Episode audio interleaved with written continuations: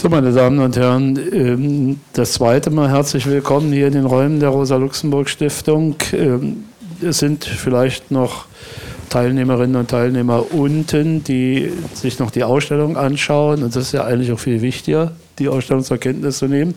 Aber auch eine Debatte, so wie wir sie jetzt hier führen wollen, könnte oder sollte auf Ihr Interesse stoßen. Ähm, ich möchte noch einmal ganz kurz äh, begrüßen Herrn äh, Professor Santopeli. Er ist Historiker, ähm, emeritierter Professor an der Universität in Padua.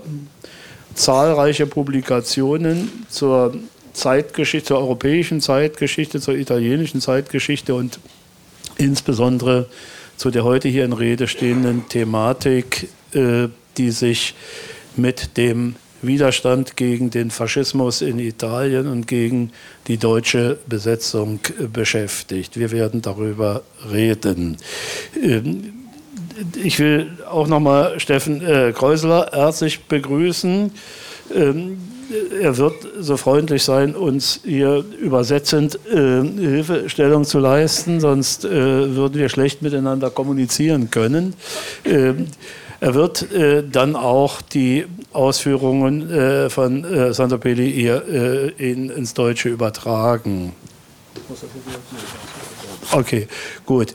Ähm, also freue mich nochmal sehr, dass Sie wir tatsächlich den Raum äh, äh, so äh, stark gefüllt haben, dass äh, wir an einem Donnerstag vor Ostern äh, mit einer wirklich gelungenen, allein schon von der Teilnahme gelungenen Veranstaltung äh, ausgehen können. Und ich gehe mal davon aus, dass wir auch hier und heute eine ganze Reihe von interessanten Aspekten über die ähm, Ausstellung und die Themen, die damit zusammenhängen, ähm, erhalten können.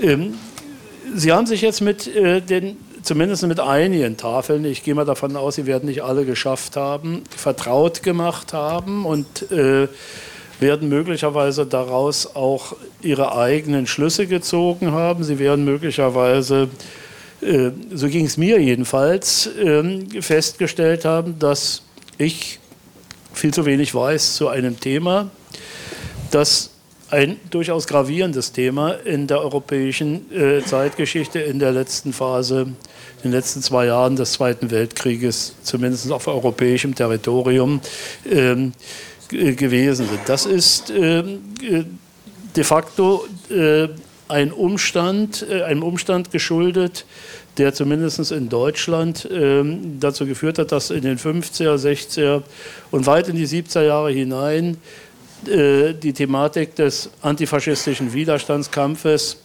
ähm, dann eine äh, besonders geringe Rolle gespielt hat. Wir lesen auf einer der Tafeln dort unten, äh, dass die italienische Partisanenbewegung die zweitgrößte in Europa nach der jugoslawischen gewesen ist. Diejenigen, die in der DDR aufgewachsen sind und dort ausgebildet, studiert haben, werden sich möglicherweise erinnern, dass die jugoslawische Widerstandsbewegung auch äh, damals äh, eine nicht äh, unwichtige Rolle gespielt hat. Der Name Tito als dem späteren Chef des Bundes der Kommunisten Jugoslawiens war ja bei diesen Themen dann allgegenwärtig. Aber was haben wir wirklich über Italien und den Widerstand erfahren? Sehr wenig. Wir haben auch über die französische Resistance nicht so viel erfahren, höchstens über Personen, dann meistens deutsche Kommunisten, die dort mitgewirkt haben. Und ich werde nachher auch noch äh, mal die Frage stellen, inwieweit es ähm, äh, so gewesen ist, dass auch in der äh, italienischen Widerstandsbewegung ähm, Deutsche, ähm, sei es Kommunisten, sei es äh, Immigranten, sei es Personen, die äh, durch die Kriegshandlungen auf die andere Seite äh, geführt worden sind aus, mit unterschiedlichen Hintergründen, inwieweit also auch Deutsche daran beteiligt waren. Beteiligt waren Deutsche in jedem Falle, aber auf der anderen Seite. Und das auch wird hier thematisiert werden. Wir schlagen vor, dass wir folgendermaßen verfahren. Ähm, äh, ich werde zunächst Herrn Professor Peli bitten, ähm, ein paar einführende Bemerkungen hier vorzutragen. Ähm, Herr Kreusler wird dann übersetzen. Äh, und dann werden wir in die Debatte gehen. Ich habe mir natürlich auch ein paar Fragen vorbereitet, äh, die ich gern stellen würde, aber Ich möchte äh, gern die Priorität der Fragestellung Ihnen überlassen und ähm, werde mal schauen, inwieweit Sie sich dann zu Wort melden und sich dann hier zu diesem Thema äußern wollen. Noch eine kurze äh, Vorstellung. Mein Name ist Detlef Nakert. Ich bin Historiker, ähm, ähm, auch emeritiert unterdessen und ähm, bin jetzt seit einigen Jahren Mitglied des Vorstandes der Rosa-Luxemburg-Stiftung hier speziell für die Themen der Geschichte und der deutschen Zeitgeschichte zuständig, jedenfalls als Vorstandsmitglied. Ansonsten haben wir seit ein paar Wochen hier ein neues, ein neues Arbeitsgebiet, einen neuen, neuen Bereich gegründet, ein historisches Zentrum demokratischer Sozialismus, der sich mit der Geschichte äh, beschäftigen wird. Und das ist denke ich mal, ähm, nach äh, nunmehr 25 Jahren Rosa-Luxemburg-Stiftung auch dringend notwendig gewesen, dass wir hier auch strukturell einen Schritt weitergekommen sind. Ja, nochmal herzlich willkommen und ich äh, übergebe zunächst mal das Wort an Professor Peli mit, äh, zu seinen einführenden Bemerkungen. L'avete capito tutti? A qualcuno è necessaria la traduzione sua? No. No, perché non lo so, forse qualcuno parla solo italiano. Dico a lui. Va bene, eh, eh ringrazio, sono Erstmal vielen Dank für die Einladung. Sagt er, ich bin sehr geehrt und auch ein bisschen aufgeregt, hier in Berlin sein zu dürfen. Ähm, ich möchte zu dem, was äh, Dr. Nakert gesagt hat, noch kurz antworten. Wenn man hier in Deutschland wenig über die Resistenz in Italien weiß, dann ist das ein Gleichnis mit Italien, weil in Italien wissen die Leute auch sehr wenig über die Resistenz. In Italien wird sehr viel über die Resistenz gesprochen.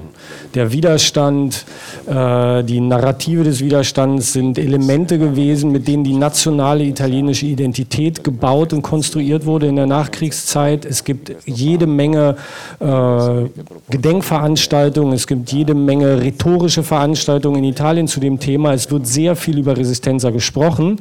Allerdings ist das gesellschaftliche Wissen, das öffentliche Wissen um die Resistenza umgekehrt proportional äh, im, im, Verhältnis zu der Menge von Veranstaltungen, die gemacht werden, sagt er. Also die Leute oder der Gro ein Großteil der Bevölkerung hat sehr geringes Wissen über die Resistenza, aber es wird halt die ganze Zeit drüber geredet, ohne genau zu wissen, um welche historischen Sachverhalte wir da sprechen.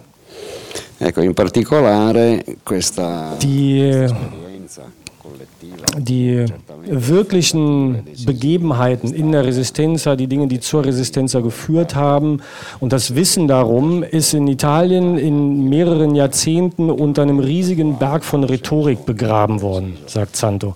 Es, wurde, es gab ganz klare politische, ideologische Gründe dafür. Es ist in der Nachkriegszeit über mehrere Jahrzehnte eine, eine, eine Legende des, der, der, der großen volksweiten antifaschistischen Bewegung aufgebaut und gestrickt worden, die zur Folge hatte, dass ein Großteil der Bevölkerung oder dass die, dass die Gesellschaft auch die, die, die die weitreichende Unterstützung seitens der italienischen Bevölkerung für das faschistische Regime begonnen hat zu vergessen. Es wurde halt sehr viel Aufmerksamkeit darauf gelegt, die Legende von der großen antifaschistischen Bewegung, die die gesamte Bevölkerung umfasste, zu stecken und fast gar nicht darüber gesprochen, was dazu geführt hat, dass der Faschismus in Italien an die Macht kam und welchen breiten Konsens der Faschismus in den 30er Jahren in Italien genoss. Die Ausstellung, die ihr eben schon Gelegenheit habt, äh, hattet anzusehen, wenn auch nur für kurze Zeit, hat das Ziel,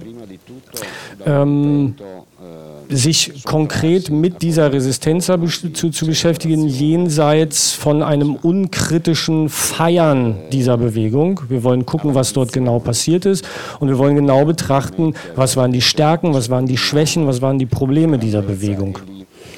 E e Und aus diesem Grund haben wir die, einen, einen chronologischen Aufbau dieser Ausstellung gewählt. Die, die Ausstellung chronologisch zu präsentieren, also beginnend mit dem Kriegseintritt Italiens 1940, ist nicht nur eine logische Entscheidung gewesen, damit es besser verständlich ist, sondern soll dazu beitragen, zu verstehen, warum sich die Resistenz überhaupt entwickeln kann. Wenn man die Resistenz, also wie das lange Zeit passiert ist, nur als etwas, als ein Phänomen, was außerhalb der Zusammenhänge des Zweiten Weltkriegs gesehen wird, dann versteht man nicht, was tatsächlich dazu geführt hat, dass im Jahr 1943 ein kleiner Teil der italienischen Bevölkerung die Möglichkeit ergriffen hat, Widerstand zu leisten.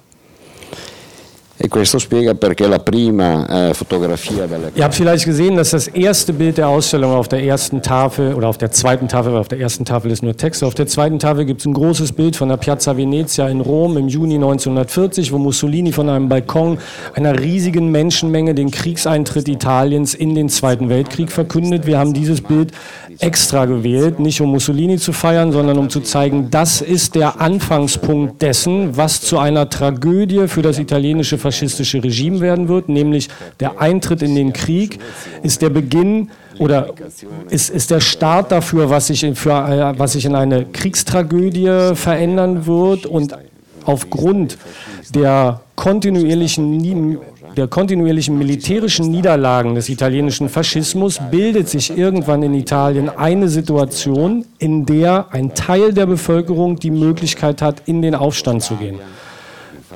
Umgekehrt heißt das natürlich auch, dass wir die These vertreten, dass ohne die Niederlagen der italienischen Faschisten und der Nazitruppen in ganz Europa die mehrere Jahre andauerten, sich diese Situation in Italien aller Wahrscheinlichkeit nach nicht ergeben hätte. Eine der Grundlagen dafür, dass sich überhaupt Widerstand entwickelt hat, ist die militärische Niederlage der italienischen Faschisten an allen Fronten.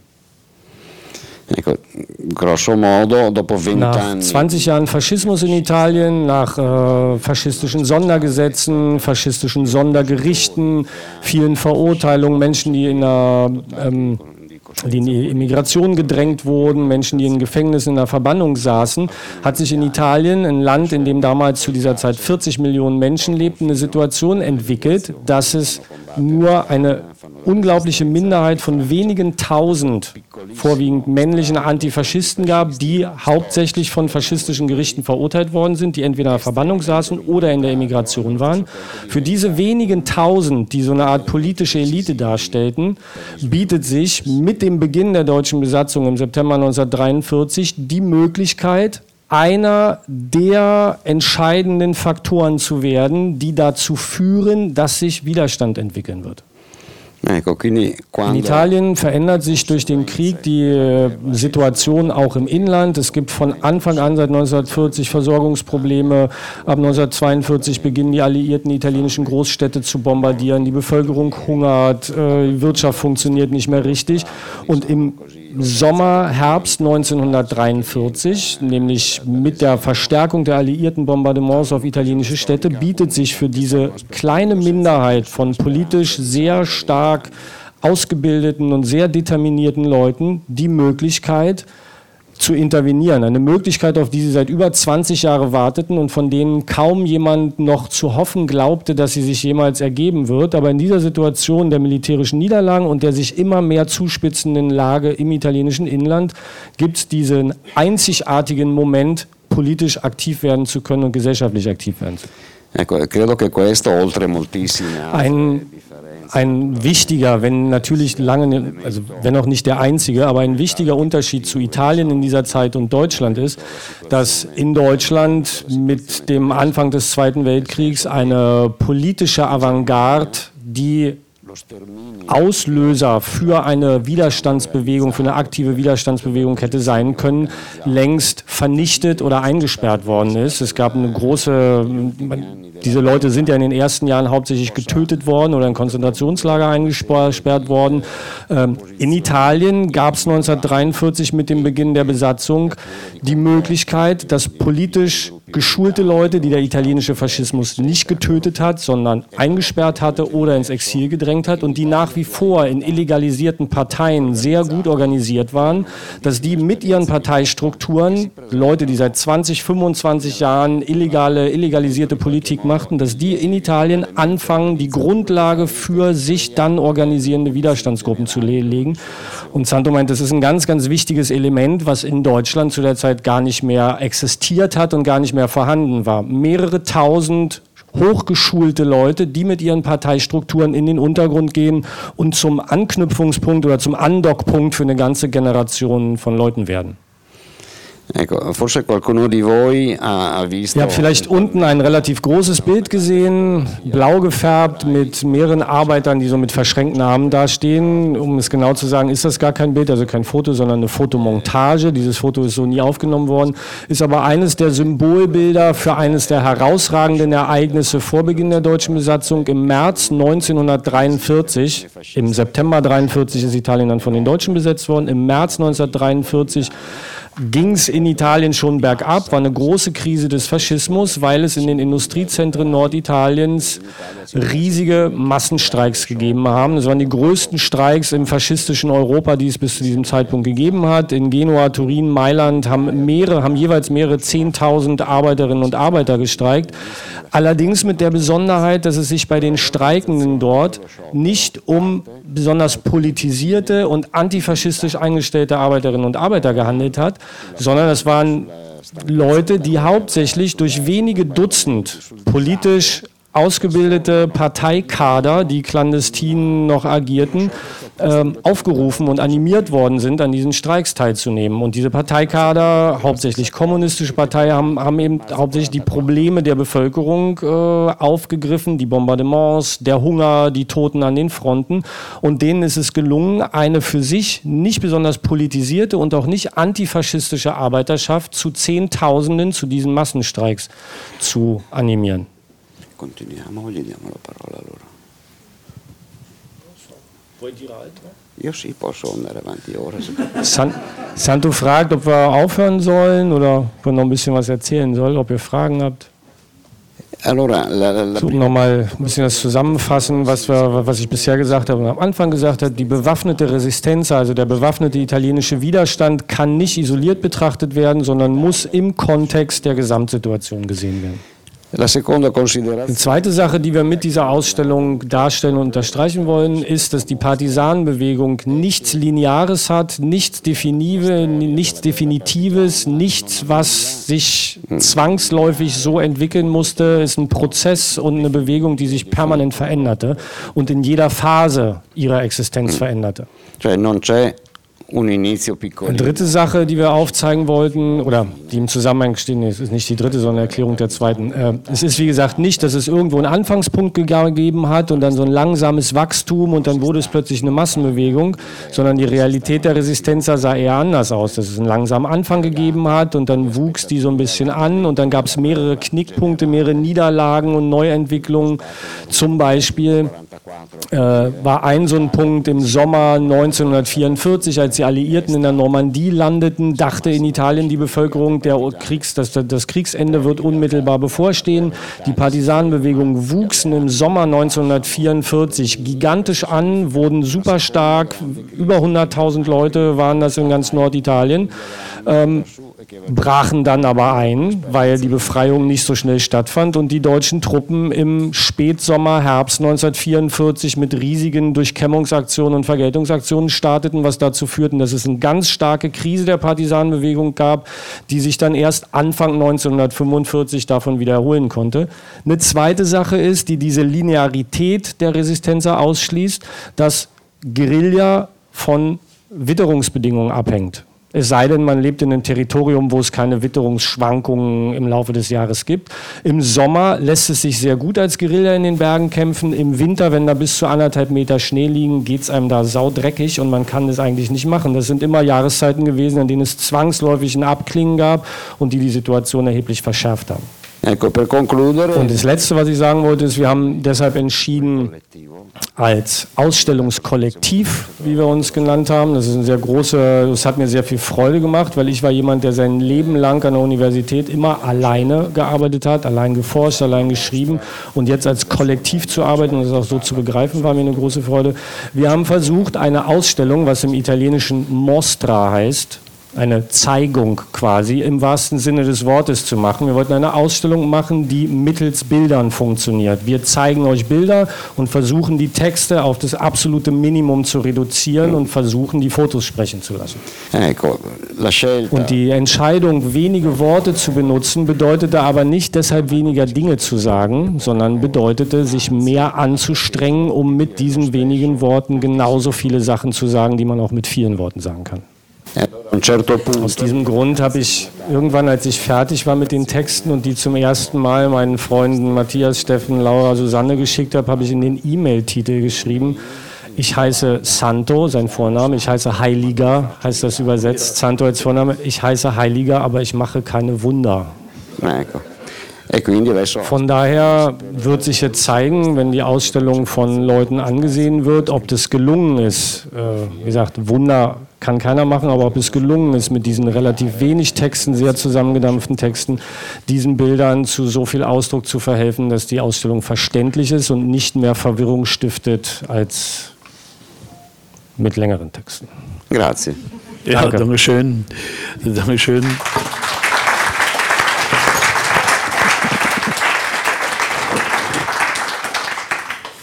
Ja, äh, eine solche Einführung war natürlich wichtig, um eine Grundlage jetzt zu haben für die Debatte. Und ich äh, fordere Sie auf, sich äh, zu melden oder irgendwie kenntlich zu machen, dass Sie sich gern äußern wollen, Fragen zu stellen, Meinungsäußerungen zu tätigen, auch Kritik zu üben, je nachdem, wie Sie wollen. Sie haben das Wort. Ich schaue mal, wer sich da gerne als Erster hervortun möchte.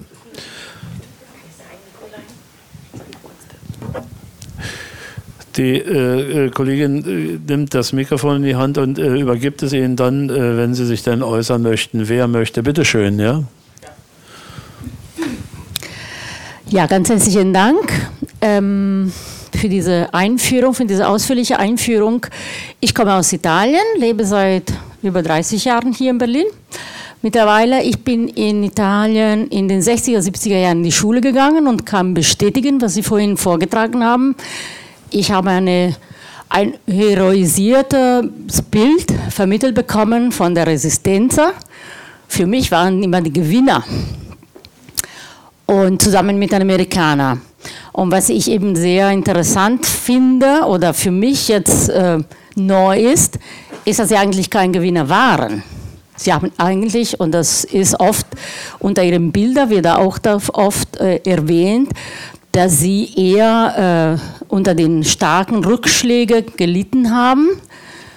Das habe ich zwar auch gewusst, aber wie gesagt, in dieser gesamten Erzählung, an gemeingültiger Erzählung, äh, waren wirklich die Heilige, die eben auch äh, dazu beigetragen haben, dass die, ähm, die Faschisten und die Deutschen eben vom Land vertrieben wurden. Das ist das eine. Das zweite ist, ähm, ist eine solche Ausstellung im heutigen Italien in dieser Form möglich? Ich finde sie hervorragend und gerade für jüngere Generationen finde ich die besonders empfehlenswert. Ich werde sie auch weiterempfehlen.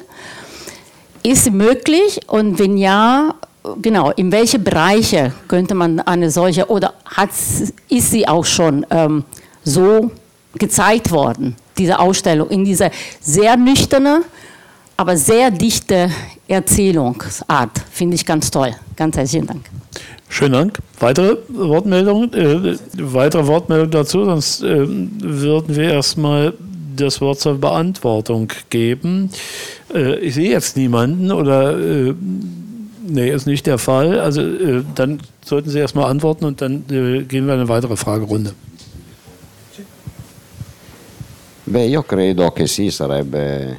Ich glaube, dass so eine Ausstellung in Italien möglich wäre und auch notwendig wäre.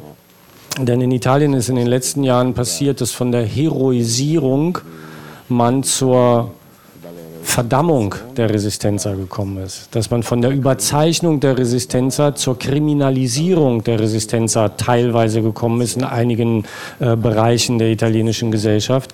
Ähm, in diesem Verdacht steht unsere Ausstellung natürlich nicht. Wir erzählen die Resistenza. Und wenn wir sagen, dass die Resistenza ursprünglich getragen und initiiert wurde von einer kleinen Minderheit, dann rauben wir ihr damit nicht den Wert, sondern unterstreichen eher den Wert und stellen heraus, was das für eine großartige Leistung war, wenn sie von so wenig Leuten und nicht von einer großen Masse initiiert und begonnen wurde. Gut, dann geht das Wort weiter an Sie. Ich schaue weiter in den Kreis der Anwesenden. Gibt es Wortmeldungen? Sonst ich habe ja noch ein paar Fragen, die ich. Ja, bitteschön. Ah, mir ist aufgefallen äh, bei Primo Levi, äh, Primo Levi hat gesagt, also dass er doch sehr dilettantisch sein Kampf war äh, in den Bergen oder seine Art. Also das ist eine ganz realistische Beschreibung und ich denke, das ist auch ganz gut so.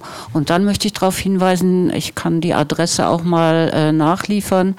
Ähm, es gibt eine Initiative aus der äh, Gewerkschaft, äh, IG Metall ist das jemand, der das gemacht hat, über Jahre schon gesammelt hat für deutsche Touristen solche Orte in Italien, wo auf die äh, Resistenz äh, eingegangen wird. Ich selber habe besucht auch ein Haus in den Bergen im Trentino und auch in der Nähe von Siena, alte Gehöfte, wo die äh, Resistenza von dort aus gekämpft hat. Aber ich kann das mal liefern, das ist eine Internetadresse, wo man das nachsehen kann. Okay, ähm, ich will da vielleicht ergänzen, da fällt mir ähm, ein Besuch auf Kreta ein, wo man genau das Gegenteil äh, zur Kenntnis nimmt. Da haben wir heroische äh, Stätten der, ähm, wie soll ich sagen, Idealisierung der äh, deutschen Luftwaffe und deren Fallschirmjägereinheiten, die heute noch da so demonstriert werden, neben auch äh, Darstellung des Widerstandskampfes damals der äh, kretischen Bevölkerung, also in Griechenland ähm, äh, ähnlich wie in Italien eine relativ große äh, Widerstandsbewegung gegeben hat. Das heißt also, äh, für mich wäre die Frage, äh, gibt es so etwas in Italien auch noch, wo nicht die Widerstandsbewegung, die Partisanen, ähm, äh, möglicherweise in einer Form, wie Sie es gesagt hatten, Heroisierung dargestellt werden und ähm, das sozusagen als ähm, das positive Element der italienischen Geschichte, sondern gibt es auch noch die andere Seite, die äh, in irgendeiner Weise positive Darstellung des italienischen Faschismus. Oui, certo. Sì, sì. Eh, esiste in Italien. Sagt, ja klar, gibt es auch Verherrlichung von Faschismus. Eine der Dinge, wie man zum Beispiel versucht, die italienische Resistenza zu kriminalisieren, ist A, zu sagen, die Resistenza, das ist eine jahrzehntelange Lüge, die Partisanen haben überhaupt nicht Italien befreit stimmt, weil alleine hätten die nicht Italien befreit, sondern Italien ist von den alliierten Streitmachten, die aus 24 Nationen bestanden, befreit worden und dazu haben die, hat die Partisanenbewegung einen Beitrag geleistet.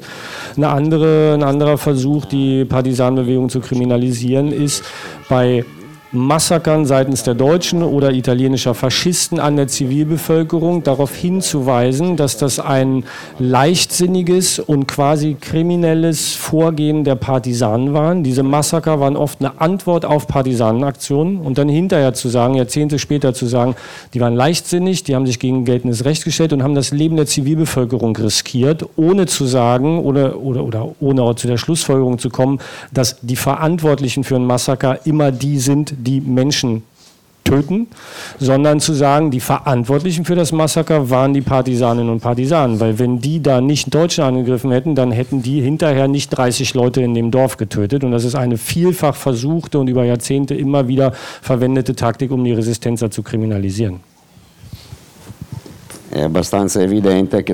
Es ist natürlich eine kolossale Idiotie oder idiotische Äußerung zu sagen, weil Partisanen Aktionen gemacht haben, sind die verantwortlich dafür, dass die Deutschen ein Massaker machen. Es gibt Leute, die behaupten, dass die italienische Widerstandsbewegung dafür verantwortlich ist, dass es 23.000 zivile Opfer in Italien im Rahmen von Massakern gegeben hat. Das ist in der Rechten immer wieder so, eine Erzählung, die da gemacht wird. Im Umkehrschluss würde das auch bedeuten, oder es wird auch gesagt, dass durch, Ital durch Alliierte, also meistens britische und amerikanische Bombenangriffe auf italienische Ortschaften und Städte 65.000 Menschen gestorben sind. Ähm, und es wird komplett ausgeblendet in Italien in einem Teil der Gesellschaft, dass sich die Resistenza und die Versuche der Alliierten, Italien zu befreien, deshalb in Italien abspielten, weil Mussolini diesen faschistischen Krieg wollte, weil Mussolini das Land in den Krieg gebracht hat und weil sich die Widerstandsbewegung oder die Menschen in der Widerstandsbewegung bewusst gegen diesen Krieg entschieden haben und bewusst sich entschieden haben, dagegen auf der Seite der Alliierten mitzukämpfen und die dann dafür verantwortlich zu machen, dass es Tote gibt in diesem großen Krieg, Kriegskontext, der vom Faschismus gewählt ist, ist natürlich ausgemachter Schwachsinn. Ja, weitere Wortmeldungen? Es gibt zwei, äh, Sie bitte und dann Sie. Ja. Ähm, ja, ich entdecke sehr viele Parallelen auch zum griechischen Widerstand. Äh, und, aber es gibt auch einige Unterschiede und da zieht auch meine Frage hin. Äh, ich glaube, bei Nummer 5 am Ende wird ja erzählt, dass äh, ja jetzt nicht die sozialistische Gesellschaft oder die befreite Gesellschaft ausgerufen wurde, ne, was sich ein Teil der Partisanen erträumt haben, sondern dass auch aber ein Erfolg trotzdem es ist, dass eine progressive Republik, also mit einer progressiven Verfassung errichtet worden ist. In Griechenland ist es ja so, dass es ja in den Bürgerkrieg gemündet ist, äh, natürlich auch wegen der neuen Situation in der Weltpolitik. Ne? Also man kennt ja die Deals, die da abgeschlossen worden sind, dass Griechenland nicht bestimmt war, sozialistisch zu werden. Könnt ihr noch mal was dazu sagen? Also ob es tatsächlich auch andere Optionen gab in Italien äh, und wie da die Rolle auch der KP war zu der Zeit nochmal? Eh, also wenn wir, wenn, wenn, die, wenn die Frage ist, gab es unter den Partisanen eine große Anzahl von Menschen, unter den Partisanen und Partisanen, von Menschen, die darauf abzielten, nach dem Ende des Konflikts je nachdem wie lange der dauerte, eine neue sozialistische oder sozialistisch orientierte Gesellschaft aufzubauen? So ist die Antwort ja, gab es. Wenn die Frage ist, waren das hauptsächlich Kommunisten? Ah, da ist die Antwort auch ja, das waren hauptsächlich Kommunisten, die das vorhatten.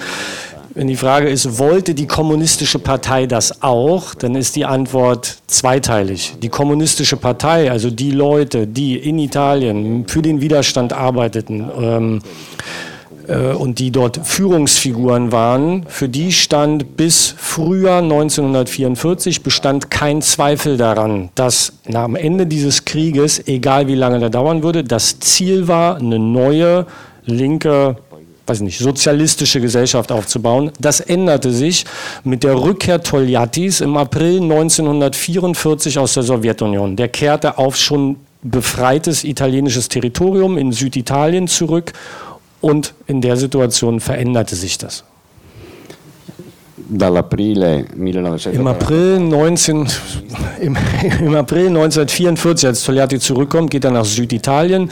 Ich weiß nicht, ob ihr alle schon die italienische Karte euch angeguckt habt. Im April 1944 sind die Alliierten bereits kurz vor Rom.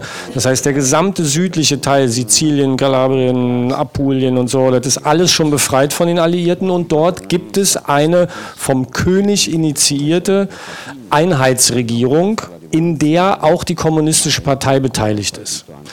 Die Gründe dafür oder die Begründungen dafür können zwei sein. Die, die immer von Reaktionären benutzt wird, die italienische kommunistische Partei, die immer schon verlogen und, und, und, und aalglatt sind, die sind nur in die Regierung gegangen, um die wahren Gründe oder die wahren Ziele ihrer Politik zu verschleiern. E la seconda? La seconda è naturalmente credere. Die zweite Interpretation für den Schritt in diese Einheitsregierung zu gehen, das ist die, die auch die größere Wahrscheinlichkeit hat, wahr zu sein und die am meisten dokumentierte, ist die, dass Togliatti und Teile der kommunistischen Partei in dieser historischen Situation erstmal darauf verzichten, Revolution zu machen und sagen, wir beschränken uns darauf, in einer möglichst demokratischen Gesellschaft für die Ausweitung bürgerlicher Rechte der Leute einzustehen, für Lebensverbesserungen einzustehen, uns daran zu beteiligen und das Ziel der Revolution erstmal ein bisschen weiter hintanzustellen, was allerdings nicht heißt, dass nicht große Teile der kommunistischen Basis, insbesondere derer, die in der Resistenz erkämpften, nach wie vor hofften, dass Togliatti mit dem Schritt in die Regierung nur die anderen veralbern wollte und eigentlich sein Ziel doch noch die Revolution war, weil ein Großteil der kommunistischen Basis hoffte auf eine große Umwälzung in der Gesellschaft. Sie hatten sich gemeldet. Ja, äh, brauche ich nicht. Ganz schnell. Ich möchte die Frage auf Italienisch stellen. Bist du so freundlich, übersetzt du? Auf Deutsch? Stefan? Ja, ja. genau. Ja?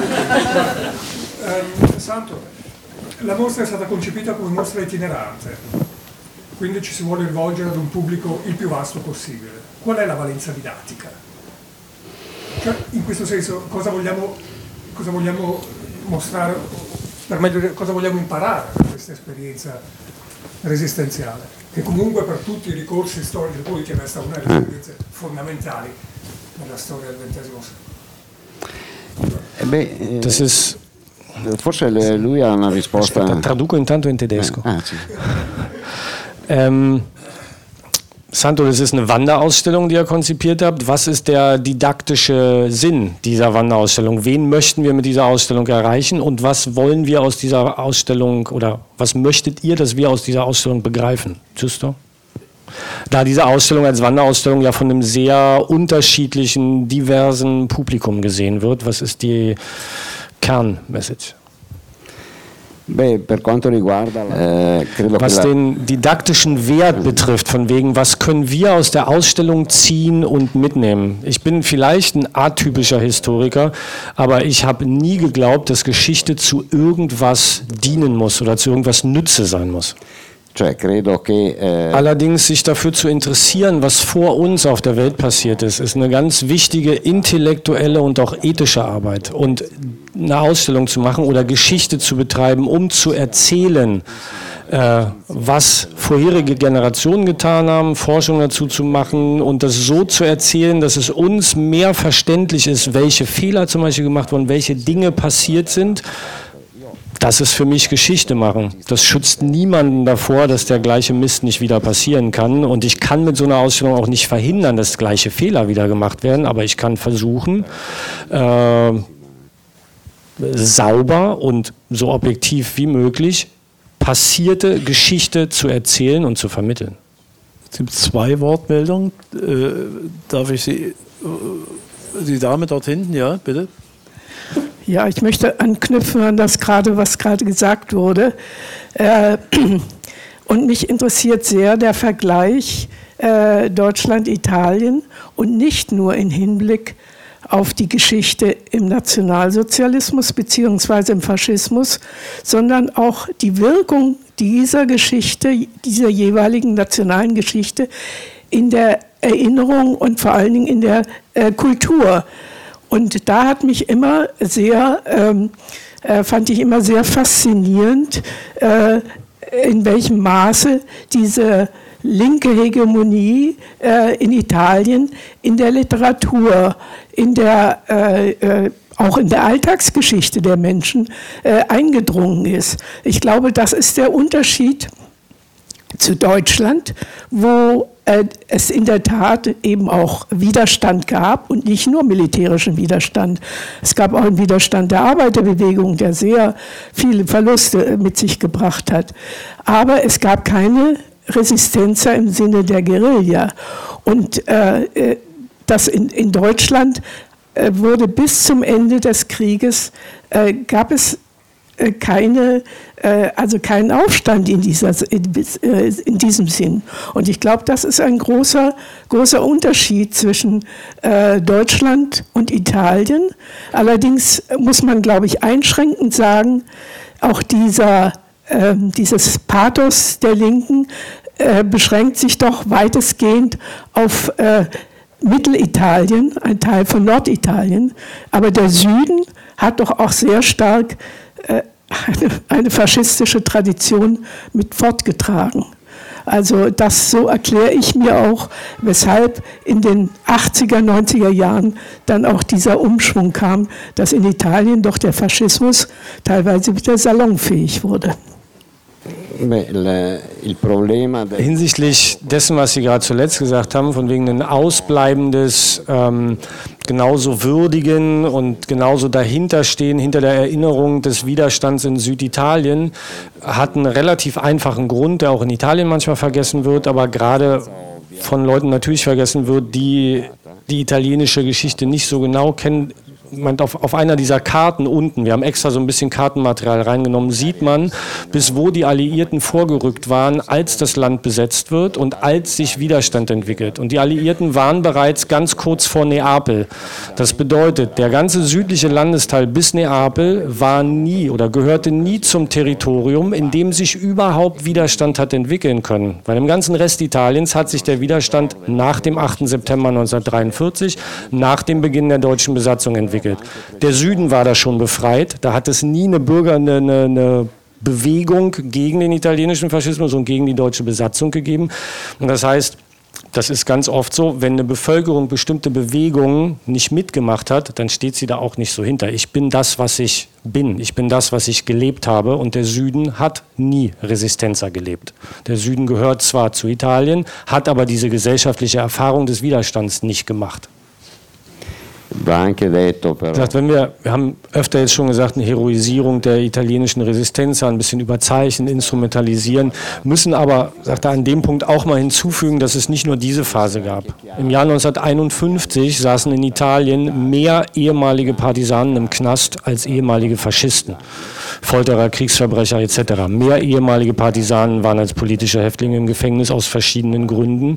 In den 50er Jahren war in Italien der 25. April zwar der Jahrestag des allgemeinen Aufstands in vielen Städten in Norditalien und ist heute nationaler Feiertag, Jahres, also Giorno della Liberazione, Tag der Befreiung heißt er dort.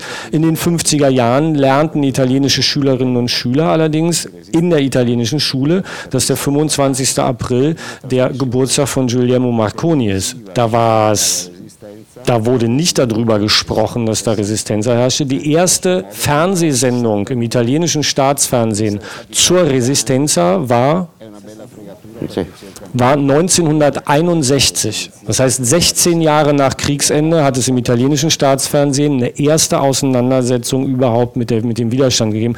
Das heißt, wir reden auch bei der, bei der, bei der Geschichte der, der Interpretation und der Sicht auf die Resistenza von einem sich sehr verändernden Phänomen in der italienischen Nachkriegsgeschichte, was sich bis heute verändert. Es ist nicht gleichbleibend und es hat nicht immer so eine Heroisierung gegeben. Ja.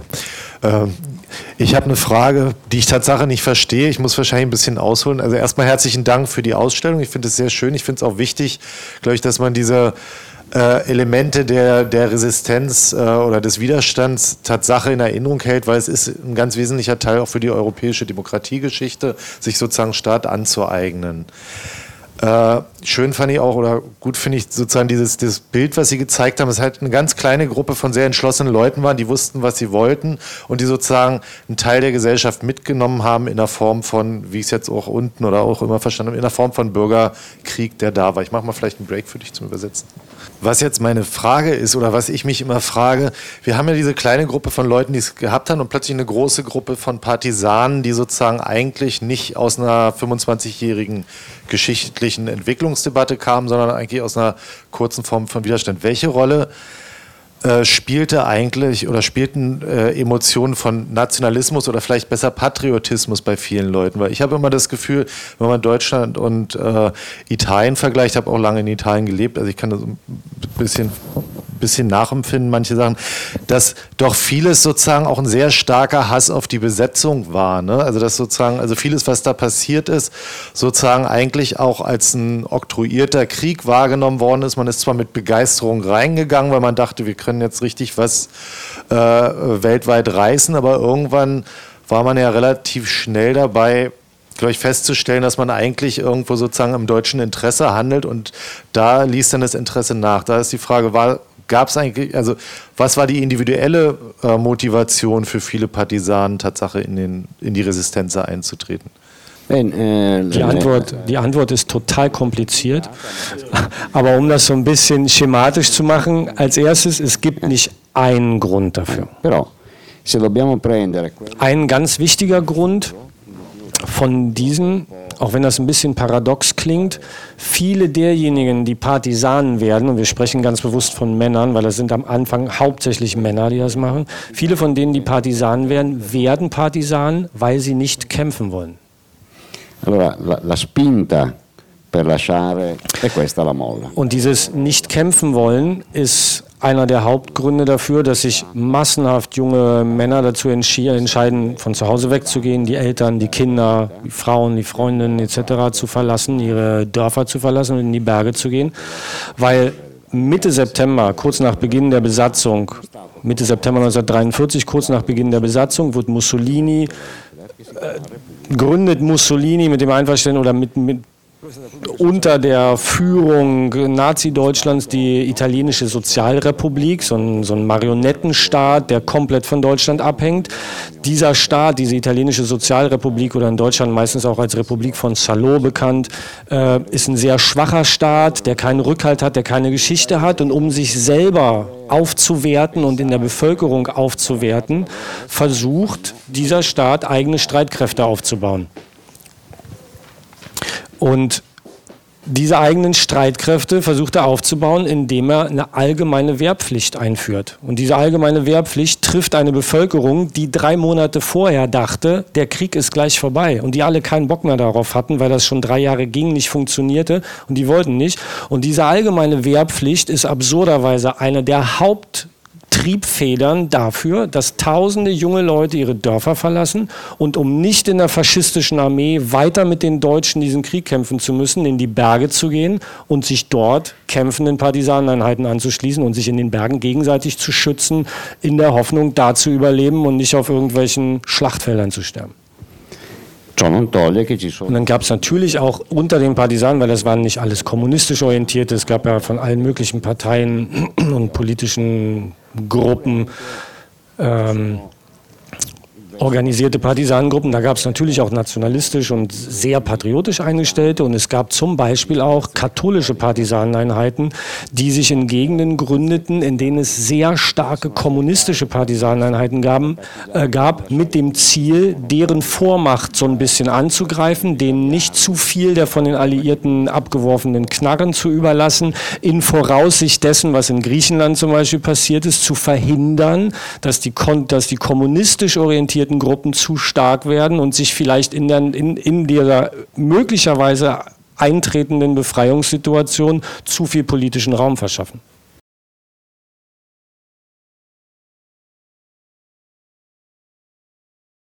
Okay, gut. Ähm, dann äh, mal mit Blick auf die Uhr würde ich sagen, äh, kommen wir mal langsam zum Ende unserer heutigen Zusammenkunft. Bedanke mich Natürlich zuallererst beim Referenten, bei Professor äh, Perli. Dann äh, möchte ich mich äh, bei der äh, mühsamen Arbeit hier äh, die ganze Sache zu übersetzen, äh, ganz herzlich bedanken, denn das ist ja nun die, ein besonders schwierige Akt. Sie hören das alle gar nicht.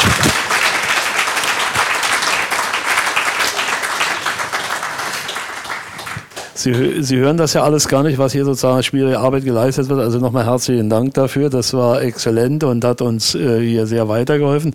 Ja, und ich darf mich auch bei Ihnen bedanken, dass Sie hier teilgenommen haben und äh, bitte Sie herzlich, machen Sie weiter äh, Propaganda für diese Ausstellung. Propaganda im positiven Sinne natürlich.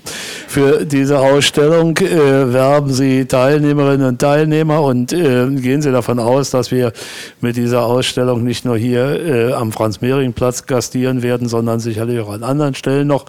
Das heißt, äh, ja, äh, gibt es da Informationen? Ja. Wir haben, wie gesagt, die, die Ausstellung vorgestern aus dem Druck bekommen. Die ist jetzt ganz frisch. Wir machen jetzt Bilder in diesen Tagen und fangen dann an, ein bisschen dafür zu werben in unseren Netzwerken. Wir wissen, dass sie am 1. September in Göttingen eröffnet wird, am 1. Oktober in Hamburg und am 23. März nächsten Jahres in Erlangen. Das sind Leute, die uns so vertrauen, dass sie die Ausstellung gekauft haben, quasi ohne sie gesehen zu haben. Und jetzt versuchen wir mal noch ein paar neue Dates. Äh, aber das, von daher weiß ich noch nicht, wann die wo das nächste Mal zu sehen ist. Gut, aber äh, mit Ihrer Hilfe, die Sie hier teilgenommen haben, wird das sicher auch woanders noch der Fall sein können. Bedanke mich also herzlich, dass Sie hier gekommen sind. Wünsche Ihnen noch einen schönen Abend und schöne Feiertage und äh, beehren Sie uns als Rosa-Luxemburg-Stiftung hier äh, wieder, wenn Sie interessante Veranstaltungen hier zur Kenntnis nehmen. Also schönen Abend noch. Danke.